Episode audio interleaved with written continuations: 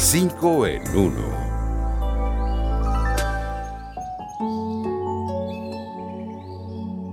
El yerbatero. El jengibre es una planta sanadora. Desde hace miles de años en India y China cultivan y comercializan este tubérculo con propiedades curativas. En Venezuela se utiliza en la medicina tradicional y además forma parte de nuestra cultura culinaria. En sus distintas presentaciones, raíces enteras, secas o en polvo, es el condimento ideal de diferentes platos en todo el país. Un ejemplo, el pan de pis, típico de la península de Paria en el estado Sucre, es elaborado con jengibre, clavos de olor, canela, harina de trigo, pasas y papelón. El té de jengibre sirve para aliviar molestias estomacales, náusea, inflamación o tos y es muy fácil de preparar.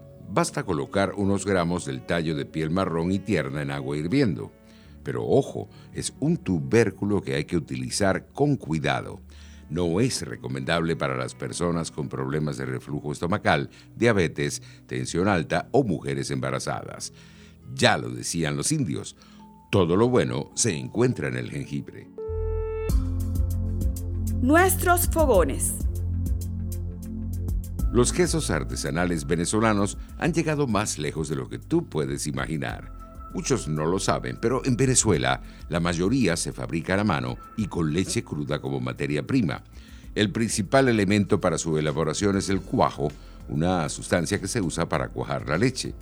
En 2018, el queso de mano venezolano ganó la medalla de plata en el New Zealand Specialty Cheesemakers Association Dietrich Stuxas, el ingeniero civil maracucho que quedó en segundo lugar en el concurso, creó la marca Doctor Queso, que comercializa en Nueva Zelanda.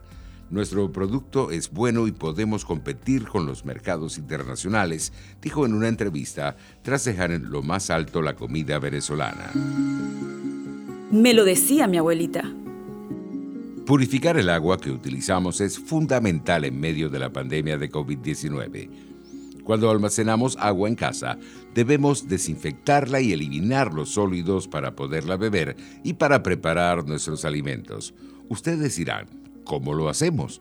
Una tela limpia puede ayudarnos a filtrar el agua para separar los sólidos, reducir la turbidez y la presencia de agentes patógenos.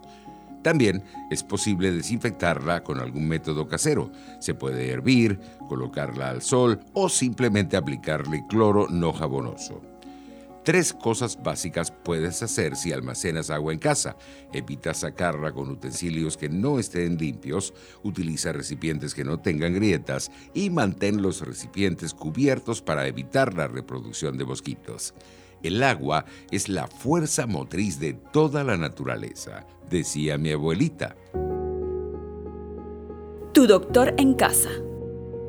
Una vida saludable es la clave para salir adelante. La actividad física regular en adultos reduce el riesgo de sufrir enfermedades. Cuando pensamos en el confinamiento, muchos creen que es imposible hacer ejercicio en cuarentena. Y la verdad es que todas las actividades que requieren movimiento corporal y que se realizan en el interior de la casa como parte de los momentos de juego, trabajo, tareas domésticas y recreación, nos ayudan a mejorar la salud. Basta con evitar estar sentado en largos periodos de tiempo, establecer una rutina para realizar alguna actividad física y marcarnos objetivos para incrementar nuestro bienestar, una práctica que además nos ayuda a controlar el peso. Nuestros mejores amigos. Tener mascotas nos ayuda a serenarnos y nos puede cambiar la vida, especialmente en el caso de los niños. Los pequeños de la casa suelen ser más felices si tienen un animal de compañía a su lado por el tiempo de juego que pasan juntos y el cariño que se profesan.